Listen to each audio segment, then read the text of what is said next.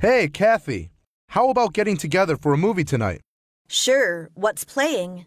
Well, let me check the newspaper.